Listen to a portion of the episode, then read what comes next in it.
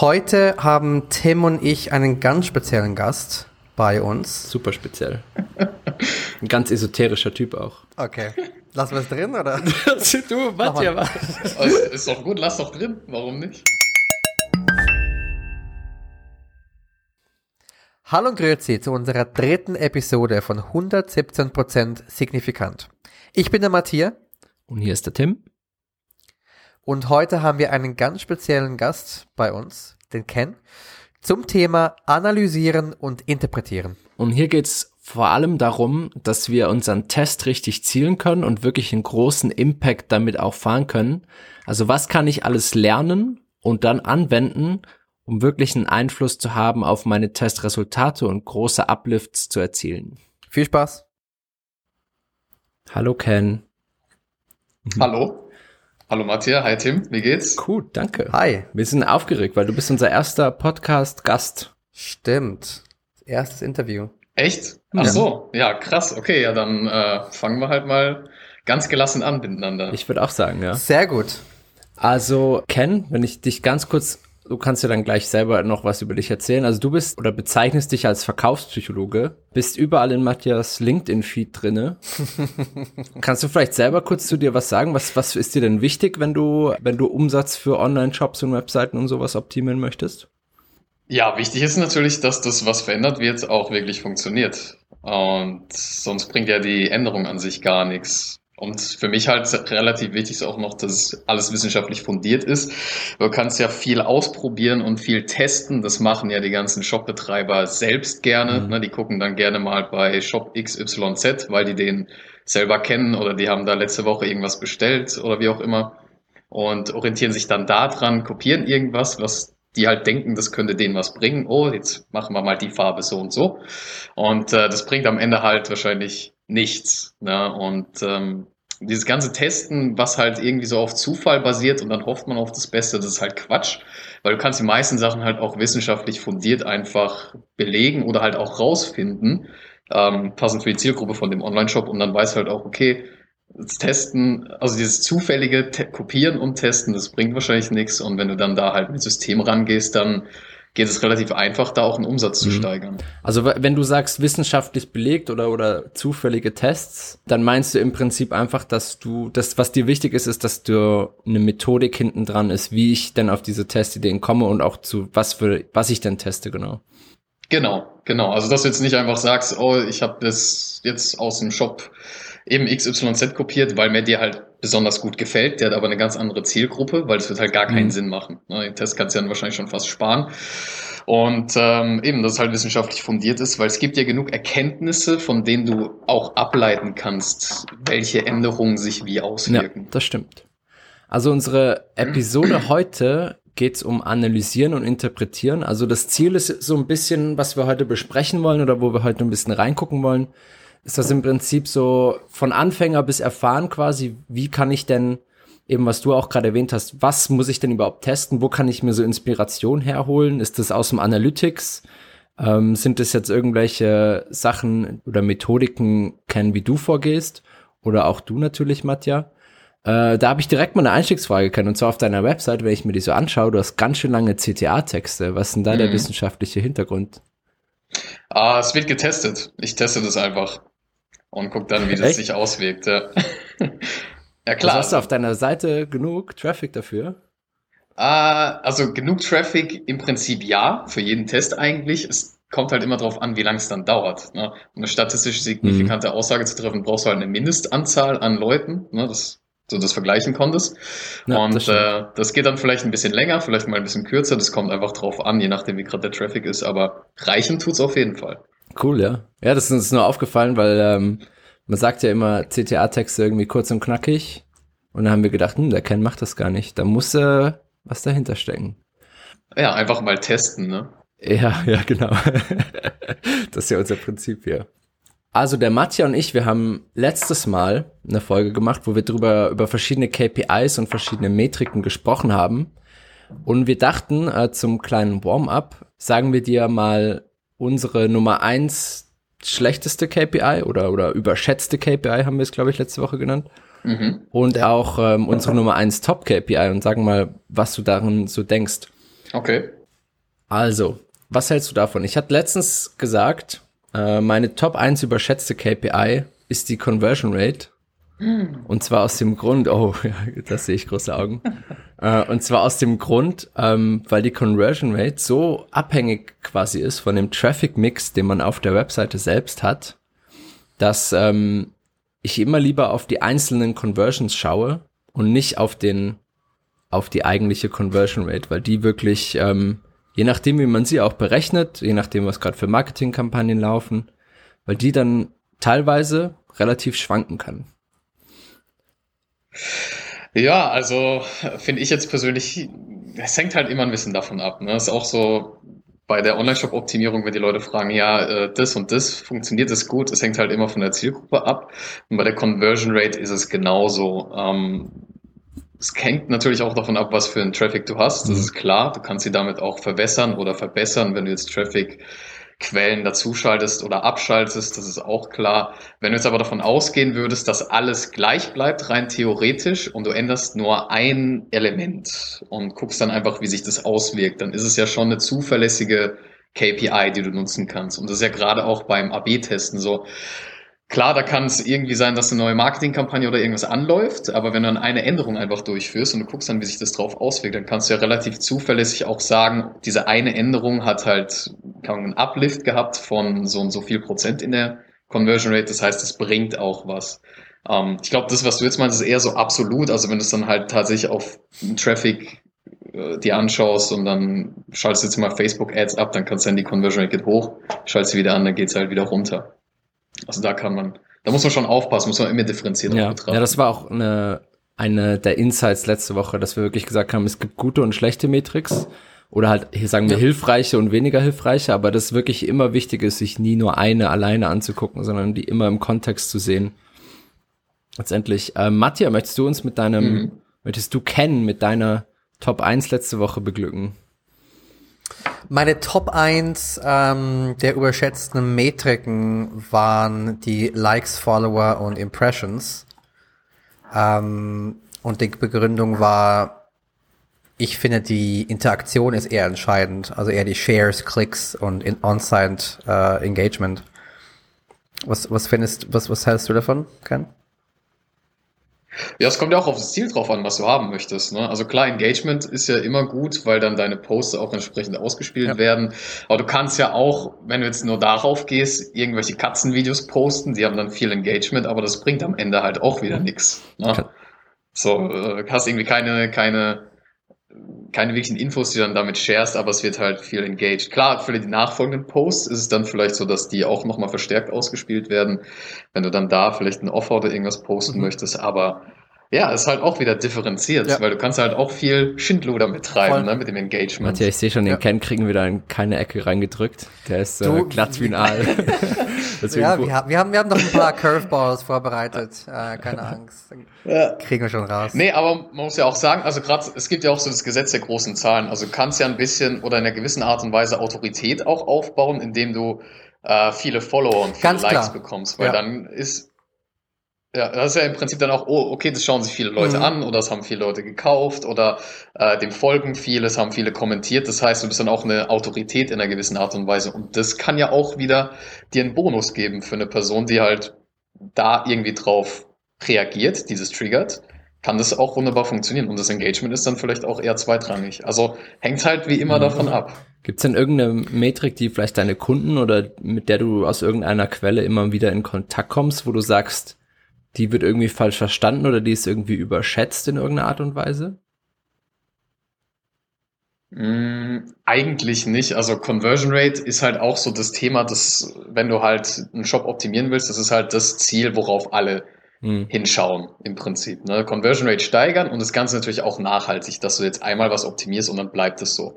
Das kann, davon kannst du natürlich ausgehen, solange du halt nichts änderst. Also wie wir es vorgesagt haben, wenn du jetzt zu, zufällig mal eine andere Traffic-Quelle da drauf schickst, dann verwässert das ja auch wieder die Conversion Rate, je nachdem, ob die qualifiziert ist oder nicht.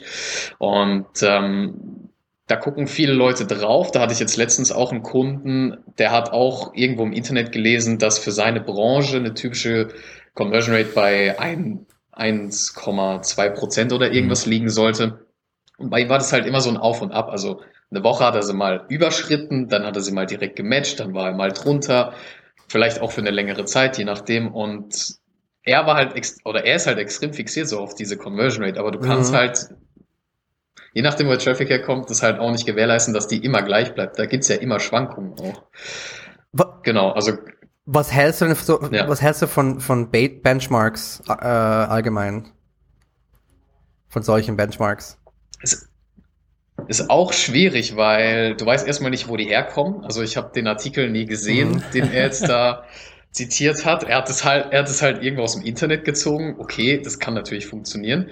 Ähm, oder vielleicht ist es auch der Durchschnitt, aber dann weiß halt auch nicht von welchen Shops, wie haben die das gemessen, äh, in welchen Zeiträumen war das, okay. sodass es ja auch vergleichbar dann bleibt wie bei dem anderen Shop oder jetzt bei dem Kunden eben, der das auch sich anschaut. Also es macht natürlich Sinn, weil es ist ja gut, dass du da einfach mal guckst, mhm. was ist möglich. Mhm. Solltest auch versuchen, das zu erreichen. Aber dass du dann am Ende genauso eine Punktlandung auch machst auf diese KPI, dass es so diesen Benchmark trifft am Ende, schwierig. Okay, ja. weil auf deiner auf der LinkedIn-Seite war so ein Benchmark, ähm, auf dem wir äh, gestoßen sind. Da hast du gemeint, die Abbrecherquote liegt durchschnittlich bei 69 Prozent. Genau. Okay, wie, wie kommst du da drauf? Das war auch, ich glaube, es war ein Zusammen, äh, Zusammenführen aus verschiedenen Studien, also eine Metastudie und die haben da auch mhm. aus verschiedenen Ländern ähm, das einfach mal alles sich angeschaut und so einen Durchschnittswert errechnet. Also das ist dann natürlich auch ein grober Wert, aber es ist halt auch mal ein Richtwert, an den du dich richten kannst. Mhm. Ähm, klar, also normalerweise würde ich jetzt auch sagen, der ist jetzt auch nicht so aussagekräftig, weil es kommt auch wieder auf die Branche drauf an. Ähm, aber so, du kannst den schon mal dahernehmen und den ungefähr ansetzen bei den meisten Shops und dann gucken, ob das da passt oder nicht passt. Wobei man auch sagen muss, du kannst sie normalerweise echt ziemlich drastisch auch reduzieren, die Abbruchquote. Also es ist auch nicht unrealistisch, mal davon auszugehen, dass du die vielleicht auf 30 oder 40 Prozent drücken kannst und dann bist du ja auch total unter diesem Benchmark. Also wie gesagt, das ist halt nur so eine Orientierungshilfe. Hm, das stimmt. Okay. Wobei okay. ich da gerne mal ganz kurz eine Lanze brechen würde, und zwar für alle, die solche Studien zusammenfassen. Weil eigentlich auch bei, bei Recherchen oder Tests oder solchen Sachen lese ich eigentlich auch immer oder mache ich eigentlich eine intensive Recherche auch. Und äh, da finde ich, freue ich mich immer wahnsinnig, wenn es irgendein Paper zu dem Thema gibt, äh, wo Wissenschaftler da verschiedene Unterhaltungs, ähm, nicht Unterhaltungs, sondern Conversion-Faktoren oder sowas untersucht haben. Gerade letztens zum Cookie-Banner habe ich eine habe ich ein Paper gelesen. Das ganz dickes Dankeschön da an alle, die sowas zusammenstellen, weil das hilft echt wahnsinnig. Ähm, Ken, nehmen wir an, du hast jetzt einen Kunden äh, und wir nehmen jetzt ein E-Commerce-Beispiel einfach, weil es ein gutes Beispiel oder ein beispielhafter Funnel ist. Und was sind mhm. so die ersten drei, vier Schritte, wo du sagst oder die du machst, die Sachen, die du wissen musst, um dann eben dem Kunden mit der Optimierung zu helfen? Mhm, okay, also Nummer eins, wer ist die Zielgruppe? Ja, mhm. ist ganz, ganz wichtig, da zu gucken, wer die Zielgruppe ist, wie du dein eigenes Angebot auch positionierst oder glaubst, gut zu positioniert zu haben für deine Zielgruppe und dann halt auch auf die KPIs zu achten, weil du könntest glauben, dass du deine Zielgruppe kennst und das funktioniert vielleicht auch gewissermaßen, aber in die KPIs dann zu schauen und dann vielleicht doch mal festzustellen, dass es vielleicht doch nicht ganz so gut läuft, wie es eigentlich könnte, ist ja ganz interessant dann auch mal zu sehen. Also wichtig ist halt immer, das ist immer bei diesen Optimierungen zielgruppenabhängig. Also es gibt Änderungen oder Trigger, die funktionieren bei einer Zielgruppe und bei einer anderen nicht. Deswegen habe ich auch gemeint, Zielgruppe und Zielgruppenverständnis ist extrem wichtig. Ähm, wenn du nicht weißt, wen du da ansprechen sollst, dann kannst du den auch gar nicht optimal ansprechen. Und dann einfach mal zu gucken, ob das wirklich auch von dem Angebot und von dem Shop so wiedergegeben wird. Also spricht der die Zielgruppe auch wirklich optimal an. Da gibt's ja dann auch oft Leute, die erstellen den Shop selbst. Es ist ja auch gar nicht so schwierig, weil es gibt ja diese ganzen ähm, Anbieter und Plattformen, Shopware oder Shopify ja. oder wie auch immer, wo du das alles selber ziemlich gut erstellen kannst und dann hast du zwar eine Zielgruppe, die du adressieren möchtest, aber du erstellst den Shop doch, weil du ihn selber erstellst, auch in einer gewissen Art und Weise für dich selber, also dass er dir gefällt. Mhm. Und das bringt dich halt vielleicht auch nicht wirklich ans Ziel. Also ich habe auch schon alles Sachen optimiert, wo ich mir gedacht habe, so ich würde das jetzt selber nie kaufen. Also den Text geschrieben, so für die Zielgruppe, das würde mich ja gar nicht ansprechen, aber das muss es ja auch gar nicht. Ich bin ja gar nicht die Zielgruppe. Das ist ja egal. Solange Mhm. es dann bei denen funktioniert, ist ja alles gut. Und äh, da verfallen halt viele auch rein, die haben vielleicht Deutsch-Leistungskurs mal eine Eins gehabt und denken dann, sie könnten gut Werbetexte schreiben und äh, wählen irgendwie das Bild vom, Ahnung, vom aus dem eigenen Garten für was weiß ich was, wo sie selber drin stehen, weil sie selber auf der Webseite auch drauf sein wollen und machen sich da halt keine Gedanken drüber. Also das ist ja eben Zielgruppenverständnis, sondern mal gucken, ob die Seite auch wirklich, ob die Zielgruppe ausgerichtet ist. Wie, wie analysierst du diese, diese, dieser Ist-Zustand? Also, wo schöpfst du die Daten her? Wie, wie gehst du da vor? Das ist da in der Hinsicht jetzt auch weniger auf die Daten bezogen. Also es geht mehr tatsächlich, wie die Seite aussieht. Also du Okay. hast im Prinzip kannst du die Zielgruppen anhand von ihrem Hormonprofil in einer gewissen Art und Weise untergliedern. Und da guckst du dann einfach bei diesen vier Zielgruppen, du weißt, äh, wenn du dich damit auskennst, wie bestimmte Sachen auf die triggern, also was für eine Farbe bei denen gut funktioniert, was für Werte und Eigenschaften eine Farbe rüberbringt, ähm, wie Texte geschrieben sein sollten, welche Infos für die wichtig sind. Also das hatten wir vorher auch mit diesem Gesetz der großen Zahlen. Wenn du jetzt eine besonders äh, junge Zielgruppe, sag ich jetzt mal, hast oder eine, die stark Dopamin getrieben ist, was so dieses Glückshormon ist, obwohl es eigentlich ein Neurotransmitter ist, ähm, dann hast du halt Leute, die von sowas meistens auch beeinflusst werden, weil das halt so Faktoren sind, die bei denen gut funktionieren. Und andere Leute halt wiederum nicht. Wenn du jetzt einen hast mit Cortisol zum Beispiel, das ist so Stresshormon, was äh, normalerweise so der Antagonist von Dopamin ist. Wenn du so jemanden hast, der lässt sich von sowas vielleicht auch gar nicht so beeindrucken. Ne? Der ist eher so ein wirklich Zahlen, Daten, Fakten-Typ. Mhm. Jetzt eher wie bei den Studien, wie wir es hatten, wo du gemeint hast, äh, Tim, du guckst dann da selber alles nochmal nach, weil du glaubst jetzt nicht so dieser Aussage von jemand anderem, dass es jetzt so und so ist. So, du liest die Studien nochmal nach, guckst wirklich, wo es drin steht und verifizierst es. Und äh, je nachdem eben, was du für eine Zielgruppe hast, das kannst du ja anfragen bei dem Online-Shop. Wer ist deine Zielgruppe? Wen willst du da jetzt abholen? Kann, äh, Anwälte zum Beispiel mit irgendeinem Angebot für Aktenkoffer, was weiß ich. Und dann gibt's halt, das ist die Zielgruppe ungefähr, das sind die Anwälte, weiß ungefähr, was für ein Hormonprofil die haben, was denen wichtig ist, wo- worauf es denen ankommt dann bei dem Artikel und kannst dann darauf basierend auch gucken, welche Infos jetzt vielleicht fehlen, was angepasst werden sollte und was vielleicht auch entfernt werden sollte. Es gibt ja auch viele Infos, die sind total unnötig auf einem Shop, die braucht kein Mensch. Gibt es da ein bestimmtes Framework, was du benutzt? Ähm, du hast ja verschiedene Hormontypen gemeint. Nimmst du da irgendwie Big Five oder Limbic Types, auf was, auf die du da Rücksicht nimmst? Ähm, Big Five, Limbic, eher Limbic Types tatsächlich in der Hinsicht, wobei ich, also wir nennen es halt eher den Motivkompass. Das ist so eine Vermischung im Prinzip aus den Hormonzuständen und dann eben den Limbic Types, dass du dann weißt, okay, wenn jetzt halt ein bestimmtes Hormon besonders äh, stark vorhanden ist und dieses Hormonprofil, das ändert sich ja immer. Das, also kannst du nicht sagen, das ist bei jeder Person immer gleich, sondern das passt sich halt ein bisschen an. Du kannst es auch manipulieren im Prinzip, je nachdem, was für Bilder gezeigt werden, kannst du das beeinflussen, was jetzt für ein Hormon dann vielleicht eher äh, rauskommt. Oxytocin zum Beispiel ist ja auch was, das kann über eine Berührung. Das ist jetzt online nicht so gut möglich, aber im Off in der Offline-Welt kannst du ja jemanden berühren, umarmen und dann geht halt Oxytocin hoch. Und genauso kannst du es auch mit Bildern machen, in denen du halt bestimmte Motive einfach zeigst und auch Farben benutzt, die dann da passen. Das heißt, du kannst im Prinzip einerseits erstmal gucken, wer ist die Zielgruppe, alles auf die optimieren oder versuchst halt die Zielgruppe in so einen bestimmten Zielzustand zu versetzen, also wenn die dann auf den Shop kommen und dann halt gucken, dass sie es kaufen. Also nochmal kurz zusammengefasst vielleicht, weil ich jetzt viel geredet habe. Also Limbic Types und das Hormonprofil spielen eine Rolle und abhängig von dem weißt du, welche Punkte wichtig sind oder wie du den Shop anpassen solltest. Und das ist dann auch das Framework. Also von der Zielgruppe aus einfach gucken, dass die Positionierung stimmt und dann einfach gucken, was für Trigger du einsetzen kannst, damit die überzeugt Hm. werden. Cool. Ich finde das wahnsinnig interessant und vielleicht, ähm, vielleicht auch ein kleines bisschen abstrakt, wenn man jetzt noch nie so da gearbeitet hat. Äh, hast du oder vielleicht auch Matja, du ähm, ein konkretes Beispiel mal, wie wir jetzt also wirklich eine Zielperson definiert und was da so die Schritte wären von von der Brand vielleicht bis zu den Texten bis zu einem Test, wie man das genau auf diese Zielgruppe customizen könnte? Also von dem Ansatz her, wie du es jetzt meinst, wäre das, dass du im Prinzip schon ein Angebot hast und jetzt willst du es einfach nur positionieren für die Zielgruppe. Genau, also sagen wir mal, sagen wir mal, ich verkaufe Schuhe und meine Zielgruppe wären im Limbic Type jetzt eher so Hedonisten, also so relativ junge, abenteuerlustigere äh, Leute. Wie würdest du da vorgehen, wenn jetzt mein Shop vielleicht Mhm. eher ein bisschen farblos und, und basic aussieht? Ja, also wenn du weißt, dass du die Zielgruppe abholen willst, dann kannst du im Prinzip alles auf die anpassen. Also gerade so bei diesem äh, hedonistischen Typ oder halt, wie ich es vorher gemeint habe, mit äh, Dopamin, der da vorherrschend ist, denen geht's halt hauptsächlich um Spaß, um Freude. Ne? Und dann kannst du halt farbpsychologisch, Farbe Gelb wäre zum Beispiel was, was du nutzen könntest, weil es in die Richtung geht. Das heißt, du nutzt dann ähm, gelbe Elemente auf der Seite kannst in den Bildern auch Menschen zeigen, die natürlich fröhlich sind, weil das ist ja dann so der Zielzustand, der erwartet wird. Ne?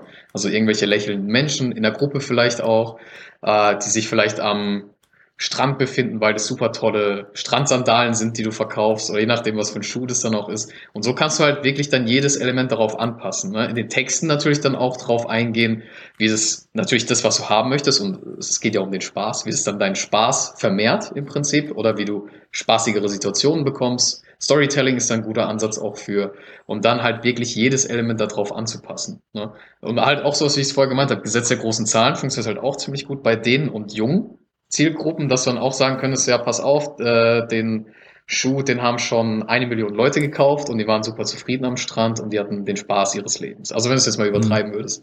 Aber da weißt du halt ungefähr, was für ein Trigger wirklich da funktioniert. Ne? Und so kannst du es dann alles anpassen. Ich finde das ein wahnsinnig interessantes Thema. Ich habe da, haben wir in einem E-Shop äh, auch schon mal, der war leider relativ breit ge- gestreut. Also da gab's von Adiletten bis zum neuen Fernseher bis hin zu einem ja, Elektronik, äh, alles. Da haben wir mal ein Projekt gestartet und wollten im Prinzip, weil es ja die Zielgruppe dementsprechend auch relativ weit war, verschiedene auch USPs und sowas von Produkten oder von unserem Shop auch bringen, je nachdem, wer da im Prinzip drauf ist. Und da ist es schon wahnsinnig schwierig, das in den Daten zu sehen. Hast du mal probiert, sowas auch außen anhalb von den Daten oder anonymen Traffic in diese verschiedenen Types einzuteilen? Mm, Nur von den Daten aus ist relativ schwierig. Was du machen kannst, ist diese vier Typen besonders anzusprechen. Also du kannst sie ja segmentieren. Beziehungsweise was du machen kannst, ist die Zielgruppe sich selbst segmentieren lassen. Das ist äh, auch ein ziemlich guter Ansatz. Ähm, kannst du eigentlich ziemlich einfach machen, indem du ein Quiz erstellst und dann einfach auf äh, vier verschiedene Punkte eingehst und fragst einfach, was ist dir wichtig? Ne? Ich möchte Spaß haben, ist der eine Typ. Äh, ich möchte eine gute Beziehung zu meiner Frau haben, ist vielleicht der andere. Je nachdem, was du anbietest, dass man das halt so formuliert. Und dadurch segmentieren die sich selbst. Und was du dann machen könntest wiederum, ist denen wirklich eine optimierte Seite zu präsentieren, auf die die weitergeleitet werden, die dann halt wirklich auf die ausgelegt ist. Also da jedes Element die überzeugt. Weil ansonsten, du kannst, das ist schwierig, wenn du versuchst, jeden abzuholen, weil wenn du jeden versuchst abzuholen, holst halt gar Ja. keinen ab. Das sind, da, da, da sind so verschiedene ähm, Punkte dabei, die die überzeugen, die sie nicht überzeugen, die für die relevant sind, nicht relevant sind. Wenn du versuchst, alles anzusprechen, dann ist es halt so ein mittelmäßiges Wischiwaschi, das überzeugt keinen richtig und es bringt dann halt ein bisschen was, aber halt nicht so wirklich die Ergebnisse. Und da ist dann besser, wenn du es halt für eine oder vielleicht auch zwei kompatible Zielgruppen total durchoptimierst und dann halt für äh, verschiedene Seiten einfach präsentierst, damit die dann davon überzeugt werden. Und eben durch diese Segmentierung am Anfang kannst du dafür sorgen, dass die sich selber dann ja auch da äh, im Prinzip auf diese Seite lenken, wenn es jetzt nicht dynamisch irgendwie ausgespielt Ja. wird. Ja, stimmt. Hast du schon mal mit Limbic Types oder sowas ähnlichem gearbeitet, Matthias? Nee, gar nicht. Ähm, also gehört und, und, und davon geredet auf jeden Fall, aber wirklich eingesetzt gar nicht. Deswegen bin ich jetzt gerade dabei, äh, nebenbei zu schreiben, weil ähm, das ist noch so viel Info und so viel, so viel Inspiration, die ich äh, gleich heute Abend einsetzen kann. Und vor allem das mit dem Quiz ist eine echt gute Idee. Das wäre auch eine, eine interessante Episode für sich selbst. Ja, das stimmt. Ähm, Ja, auf jeden Fall. wie man sowas implementiert und auch wie man die Fragen ja stellt und dann segmentiert. Mhm. Finde ich echt cool. Und hat es bei dir, hast du schon mal ausprobiert, dies- diesen Quiz aktiv auf, ähm, auf einer bei deinen Kunden? Also ich habe das immer weiterführend mitgegeben, das Wissen, dass wenn sie das umsetzen möchten, dass sie es machen könnten, aber das war bei keinem jetzt relevant, weil du du musst entweder dafür sorgen, dass dann die Seite dynamisch angepasst wird an die Zielgruppe, also dass es dann im Hintergrund anders geladen wird, je nachdem, was für eine Zielgruppe du da hast. Ja. Und das ist halt mit dem technischen Aufwand verbunden. Oder du musst mehrere Seiten erstellen und äh, dann halt immer gucken, dass die Leute auch zuverlässig da drauf kommen, dass sie sich selber richtig auch dahin klicken. Okay. Beziehungsweise was halt auch, das wäre halt eine Möglichkeit, was du auch machen könntest mit dem Quiz, ist einfach bevor du also wenn du noch nicht weißt, ob dein Angebot überhaupt funktioniert und wer wirklich was damit anfangen mhm. kann, mhm. dass du dann entsprechend nach diesen Limbic Types verschiedene Seiten erstellst und dann guckst, welche besser performen. Und dann kannst du ja auch gucken, für welche Zielgruppe du es dann insgesamt optimieren oder anbieten solltest. Also du kannst ja auch so rückwärts wieder äh, mhm. reverse engineeren im Prinzip. Also da, da gibt es echt viele Möglichkeiten, was du machen kannst. Mhm. Und äh, das Ziel ist halt einfach immer, Zielgruppe optimal zu überzeugen. Wenn du nicht weißt, wer sie ist, kannst du so auch rausfinden, wer zu deiner optimalen Zielgruppe gehört. Ich, also Quiz habe ich schon mal angewandt. Äh, ich kann sagen, das, das läuft auf jeden Fall. Ähm, jeder liebt ein Quiz. Mein Ziel war es eher, dass die Zielgruppe sich selber herauskristallisiert, sich selbst bestimmt. Ähm, aber das mit Limbic Types ist natürlich äh, noch, ein, noch ein Schritt weiter, der, der interessant ist. Nach was hast du das dann sortiert bei dir? Ja, wer, wer sie sind, was sie brauchen, was ihnen genau fehlt. So ein bisschen Persona, also, Persona selber zusammenstellen mit, mit sechs, sieben Fragen mhm. und dann halt auf eine, auf eine bestimmte Landingpage äh, landen. So mit abhängig einem, von dem, was sie. Abhängig von, genau, das Angebot ist abhängig gewesen vom, von ihren Inputs. Ja. Okay, dann hast du ja im Prinzip schon das Gleiche gemacht, nur halt nicht mit den Limbic Types. Genau. Ja, voll. Und wie waren die Ergebnisse bei dir? War cool. Ähm, also es war, es war besser als nur ein stinknormales Formular auf, ähm, auf der Landingpage. Also, ja, ein, Qu ein Quiz dazwischen zu stellen war einfach effektiver. Mhm. Ah, du hast das Quiz quasi als Formular zu einer Conversion benutzt. Oder, oder wie kann man sich das vorstellen? Landingpage, Quiz, Landingpage mit Formular. Ah, okay. Okay. Ja. Cool. Ken, was sind denn so, jetzt hast du gesagt, sagen wir mal, du kommst an einen neuen Shop und jetzt hast du die Zielgruppe bestimmt. Äh, übrigens können wir auch ein anderes Beispiel nehmen, also nicht, müssen nicht immer Shops sein. Webseiten, also es sind ja Shops und Webseiten, wo du es an, ein, anwenden kannst, das Wissen. Also es gibt ja, beides. Richtig. Nachdem du die Zielgruppe bestimmt hast, was ist denn dann der nächste Schritt? Ja, dann guckst du einfach mal die komplette Seite durch, also wirklich jede Kleinigkeit und schaust dir das mal an, ob das wirklich so zu der Zielgruppe passt, wie es ist oder nicht. Mhm. Das habe ich ja vorher gemeint. Du guckst dann einfach, ob irgendwelche Elemente fehlen. Also fehlen denen irgendwelche wichtigen Infos. Äh, sind es die falschen Infos, die geliefert werden? Müssen irgendwelche Sachen entfernt werden? Das hast du ganz oft ähm, in einem Shop zum Beispiel, dass äh, ich weiß nicht aus welchem Grund, auch immer Social Media Icons mhm. da irgendwo in der Nähe vom Call to Action platziert werden. Also der Hintergedanke dahinter ist schon klar, aber du läufst dann halt immer Gefahr damit, die Leute so aus dem Sales Funnel zu reißen. Mhm. Das ist zum Beispiel auch so ein Element, was in den wenigsten Fällen wirklich Conversion steigernd ist, weil es lenkt die Leute halt ab und wenn die da draufklicken, landen die auf irgendeiner Plattform, die sich oder die selber auch ein Interesse hat, die Besucher da drauf zu halten, weil die darüber Geld verdienen. Das heißt, das ist ja dann auf den Besucher auch immer abgestimmt, was du dann an Content gezeigt bekommst. Und wenn du dann einmal da weg bist aus dem Shop, dann kommst du vielleicht auch nie wieder. Und äh, das sind halt alles so Sachen, ne, dass du einfach guckst, passt es zur Zielgruppe? Ja, nein. Wenn es passt, dann lässt es drin. Testest es eventuell gegen eine andere Version aus, also veränderst das Wording vielleicht oder äh, die Position, wo das ist, je nachdem, was für ein Element das ist. Und äh, wenn es halt nicht passt, dann weg damit. Ganz radikal, finde ich gut. Äh, sollen wir noch ganz kurz als letzte Sektion mal wirklich ganz angewandt sagen, kommst du, wie kommst du auf Ideen? Wie nimmst du die ganz konkret, pickst du dir ein Potenzial raus? Wie besprichst du das oder wie veränderst du das vielleicht auch im Unternehmen oder mit deinem Kunden dann zusammen, diesen Test? Oder wie, wie bringt ihr den quasi dann an den Punkt, wo, wo ihr den äh, live schaltet? Ja, klar. Also generell, ähm, eben gehen wir jetzt wieder davon aus, also Zielgruppe ist bestimmt und äh, Shop steht schon, also da ist schon ein bisschen was drauf.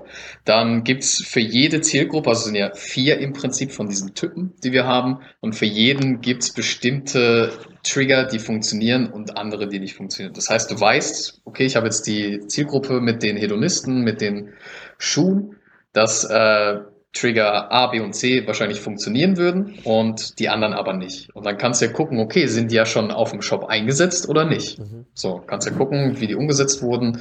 Ähm, was wir da machen können, wäre zum Beispiel Social Proof. Ne? Ist zum Beispiel so ein Element, was bei vielen Leuten gut funktioniert, dass man einfach guckt, okay, es haben andere schon gekauft und weil es andere gekauft haben und die haben eine gute Bewertung abgegeben, dann wird es für mich wahrscheinlich auch funktionieren. Also die Wahrscheinlichkeit, dass ich jetzt so der Einzige bin, für den es nicht passt oder bei dem es nicht funktioniert, ist ja dann recht gering.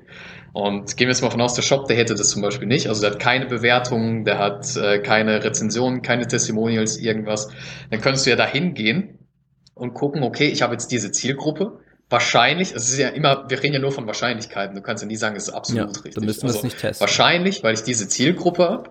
Genau, das ist dann auch immer das, ähm, muss dann wieder verifizieren. Aber eben weil du eben diese Zielgruppe hast, dann könnte der Trigger eben funktionieren. Das heißt, wir gucken, wie wir den einsetzen können und äh, wie, wie der dann ausschauen soll am Ende. Also es geht dann äh, von der Konzeption einfach übers Design am Ende, wie das aussehen soll und dann wird er halt einfach live genommen. Das heißt, du hast dann in dieser AB-Testphase einfach die Seite, wo du nichts geändert hast im Prinzip, also das, den Default von davor und änderst dann diese eine Sache, die wird dann eben der Hälfte von den Zuschauern oder von den Besuchern ausgespielt und dann vergleichst du einfach, wie das ausfällt und dann kannst du entscheiden, okay, die Variante mit dem Trigger, wo wir jetzt was verändert haben, die hat besser performt.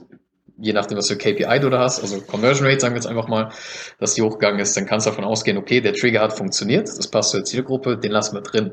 Weil dann alle anderen Besucher, die ab jetzt auf den Shop kommen werden, die werden davon auch positiv beeinflusst. Wenn du jetzt merkst, dass, ähm, nehmen wir wieder Social Proof, dass der Trigger gut funktioniert, suchst du dann dir wieder einen neuen Trigger, den du testen könntest, oder probierst du auch dann diesen Social Proof Trigger, der sich ja jetzt bewahrheitet hat, ähm, noch weiter zu skalieren irgendwie auf dieser Seite? Ähm, das könntest du dann gucken. Also wenn du weißt, dass der funktioniert hat, ist es ja im Prinzip auch eine Verifizierung von deiner Zielgruppe. Also dass du dann weißt, okay, der, ich hatte ja eben so A, B und C sollte funktionieren. A hat funktioniert, dann funktionieren B und C vielleicht auch. Die sind noch nicht auf dem Shop, dann kannst du da einfach weitergehen und gucken, ob die gut funktionieren. Abhängig auch davon, immer wo halt noch viel Potenzial im Shop ist. Das kannst du ja über die äh, KPIs auch gucken, wo viele Abbrüche sind. Dann optimierst du halt da an irgendeiner Stelle, guckst, ob das dann auch so dementsprechend passt. Du kannst aber natürlich auch davon ausgehen, dass jetzt dieser eine Test, den du gefahren hast, der hat jetzt einen positiven äh, Impact gehabt, aber du kannst ja nicht davon ausgehen, dass es schon die optimale Darstellung von diesem Trigger auf dem Shop ist. Das heißt, du könntest den auch wieder weiter entwickeln, wie du selber auch gemeint hast, und bringst vielleicht noch einen anderen Trigger damit rein. Du kombinierst den mit anderen. Also du könntest dann bei äh, dem Social Proof sagen, okay, ähm, so und so viele Leute haben das gekauft, denen hat es gefallen. Und zusätzlich aber auch noch irgendein Promi, der halt vielleicht bei der Zielgruppe extrem bekannt ist, dem hat es auch gut gefallen. Und dann wirkt es vielleicht nochmal eher positiv, weil jetzt so eine bekannte Person auch dazu gehört zu diesem Social Proof Element oder vielleicht performt es dann auch schlechter. Also du kannst dann mit den, mit anderen Tests kombinieren, weiterentwickeln. Du kannst andere Tests einfach fahren. Du lässt es vielleicht in Ruhe, machst, probierst irgendwas anderes aus, weil du weißt ja auch nie, also du kannst es abschätzen ungefähr, was du am Ende für ein also wie stark ein Test performen wird oder was für eine Auswirkung der hat, aber das kann auch sein, dass es vielleicht doch nicht so stark ausfällt. Also da einfach im Prinzip immer mhm. testen. Was würdest du sagen, wenn du jetzt äh, definierst, äh, auf welcher Seite du testen willst, also sagen wir mal, du hast in einem Shop so zwei, drei Seiten, wo noch Potenzial wäre. Ist das die Basis von deiner Grundlage oder schaust du auf der anderen Seite, oh, für diese Zielgruppe wäre Social Proof mega interessant und dann suche ich mir eine Seite, wo ich damit am besten punkten kann? Also wie ist so diese Balance, wo du sagst KPIs versus dann wirklich diese Trigger und die Zielgruppe? Mm, also der Trigger, der sollte ja eigentlich bei der Zielgruppe immer funktionieren. Davon, also je nachdem, was für einer es ist, könnte man davon ausgehen. Was äh, eher damit reinspielt, und das ist ja auch das, was du am Anfang bei mir gefragt hattest, ob ich denn genug Traffic hätte, um sowas bei mir selber auch zu testen. Also bei den Shops ist es ja oft so, die haben eine bestimmte Traffic-Anzahl und die möchten natürlich auch schnell die Sachen umsetzen, weil jeden Tag, wo halt nichts umgesetzt ist, geht Umsatz ja. verloren. Ähm, das macht dann Sinn, einfach irgendeine Seite zu nehmen, also eine Produktseite vielleicht von irgendeinem Produkt, was extrem oft angeklickt wird oder angeschaut wird weil du dann da auch vergleichen kannst in einer sehr kurzen Zeit, wie sich das auswirkt. Wenn du jetzt ein Produkt nehmen würdest, wo halt, ich weiß nicht, ein, zwei Leute im Monat draufklicken, dann geht das Ganze ewig, bis du da mal statistisch signifikant irgendwas aussagen kannst. Das heißt, Zeitfaktor ist schon eine Rolle, ne? aber du kannst ja über die statistische Signifikanz kannst du es wieder rausholen, dass du dir da im Prinzip so eine Lieblingsseite raussuchst oder ein Lieblingsprodukt und es da testest, weil du davon ausgehst, dass es für die Zielgruppe sowieso funktioniert. Mhm. Hast du, Ken, noch irgendwas, was du ansprechen möchtest, was dir wichtig wäre, was wir, was wir übersehen haben oder vergessen haben? Welche Punkte? Mm, also das, was, was äh, viele oft falsch machen, beziehungsweise was sie oft unterschätzen, sind die Grundlagen. Das ist oft, dass ich gefragt werde, ja, äh, was ist denn hier noch so ein Geheimtrick oder was kann man hier und da noch umsetzen, dass du da so ein Also so. Spezial, äh, sehr so ein Hack Ja, vielleicht ja. noch, den du da irgendwie mir durchgeben kannst. Mhm. Und klar, die gibt's und die können auch gut funktionieren, aber die funktionieren meistens nie so gut, wie die Grundlagen richtig zu machen. Okay. Ja, also wirklich zu gucken, wer ist die Zielgruppe, alles auf die auszurichten, einen Text richtig zu schreiben, dass die Zielgruppe anspricht, äh, Farbgestaltung und so weiter. Also diese ganzen Basics mal richtig zu machen, das ist, es hört sich zwar langweilig an, Mhm. aber es bringt halt meistens doch mehr, als es da irgendwie dem geheimen Trick XYZ irgendwie hinterher zu rennen und zu hoffen, dass der dann die Grundlagen komplett überperformt und es viel besser macht. Also sind halt oft die Grundlagen. nur. Optimieren ist ein Marathon. Von, von Booking oder Amazon zu kopieren, geht in die gleiche Ecke, wie, wie eben die Hacks. Das meinst du, oder? Ist halt schwierig zu sagen, weil du weißt ja nicht, wer die Zielgruppe ist Genau. und ob die dann auch wirklich so gleich sind und wie die drauf reagieren. Du kannst das probieren, du kannst es kopieren, aber es kann dann auch sein, dass es in die Hose geht und dann hast du halt später weniger Umsatz. Also ist ja auch immer mit Risiko Mhm. verbunden. Es wird nicht, also es geht ja nicht immer nur nach oben. Kannst du eine Seite auch schlechter machen. Ganz klar. Das stimmt. Ja, das ist aber auch eben das, viele orientieren sich dann halt an so einer Seite, also Amazon, Apple, Nike oder irgendwas, weil die denken, die sind groß, die sind bekannt, die müssen alles richtig machen. Aber das ist halt eher so das Gegenteil der Fall. Die sind groß und bekannt und deswegen können die sich Fehler erlauben. Die machen, also ich habe noch keine Seite gesehen, die alles optimal macht und die Großen halt auch nicht. Aber Mhm. du, das geht auch lange, bis die mal irgendwas umsetzen können. Die haben so äh, Arbeitszyklen, das ist dann im Monatsintervall, dass die da mal eine Sache vielleicht ändern. Also man kann es probieren mit Kopieren, ich würde Okay. eher von abraten. Also man kann, denke ich, schon gut inspirieren, sich inspirieren lassen, gerade wenn auch Ken, was ja dein Punkt, glaube ich, in der heutigen Folge gut zusammenfasst, wenn es in die Zielgruppe passt. Aber man weiß es im Prinzip nie und deswegen testen wir Sachen. Wenn ich jetzt wüsste, oh, das funktioniert bei meinen Kunden, gibt's ja auch mal, vielleicht haben mir 100 Leute geschrieben, hey, äh, die Größe für dein T-Shirt ist total falsch angegeben, deswegen äh, kaufe ich nicht oder deswegen, das hat mich verwirrt. Dann äh, kannst du das wahrscheinlich gut umsetzen äh, und musst es nicht testen. Aber ansonsten kann man wirklich sagen, es ist ein Marathon, das Optimieren und man, kleine Hacks helfen einem vielleicht manchmal schon, aber wenn man wirklich die guten Zahlen erreichen will und wenn man die Conversion Rate vielleicht sogar über die Benchmark heben möchte, dann äh, muss man da dranbleiben und eben wirklich die Basics auch äh, machen. Da hast du vollkommen recht. Mhm. Das kann ich auf jeden Ja, Fall unterschreiben. eindeutig. Ja. Ja, ich nehme an, bei euch ist ja auch so, ne? Die Basics, die holen meistens das meiste Potenzial auch wieder raus, oder? Basics heißen die ja aus einem Grund und das ist nicht, weil es langweilig ist oder vielleicht manchmal schon, aber die sind halt nicht so flashy wie vielleicht, wenn ich jetzt ein mega geiles Tool baue und äh, auf die Website mache. Aber die Grundbedürfnisse von, von Leuten auf einer Webseite, die sind ja meistens nicht von so flashy Sachen dann abgedeckt, sondern wirklich davon, hey, kann ich dieses Produkt kostenlos zurückschicken? Vertritt dieser Shop, diese Webseite die Werte, die ich auch habe? Äh, wenn mir Umwelt wichtig ist, werde ich wahrscheinlich nirgends kaufen, wo sie sagen, ja, wir verpacken äh, alles einzeln für dich, damit die Hygiene sichergestellt ist. Dafür haben wir halt ein bisschen mehr Plastik. Und da ist halt auch einfach, ja, durch diese Kunden und was denen wert ist, das sind einfach ähm, die wichtigen Sachen. Und alles andere ist dann die Kirsche obendrauf. Ganz klar. Ja, genau, würde ich auch so sagen. Cool. Freue ich mich voll, dass wir am Ende der Folge noch eine Einigung gefunden haben. Nein, Quatsch. Mega interessant, Ken. Vielen Dank. Ja, gerne. Matthias, hast du ähm, noch was, mit dem du abschließen möchtest, die Folge? Ja, auch von mir vielen Dank, dass du ähm, unsere Einladung angenommen hast. Wir hatten echt coole Episode und ich glaube, ich habe am Wochenende einiges zu, zu testen. ähm, ja, nochmal vielen Dank für deine, deine Insights und deine Tipps. Ja, Tim? auf jeden Fall, Ken. Vielen Dank nochmal. Ja, gerne. Jetzt hättest du noch Zeit, einen letzten Satz an unsere Zuhörer zu richten. Ja, also wenn ihr einen Shop habt, eine Webseite, ähm, die performt nicht so gut, wie ihr es gerne hättet, dann könnt ihr mich gerne mal anschreiben. ähm, schaue ich mir die gerne mal an. Ansonsten eben die Basics richtig machen. Und das wäre es eigentlich von mir aus. Finde ich super. Also dann hören wir uns nächstes Mal. Ciao. Ciao.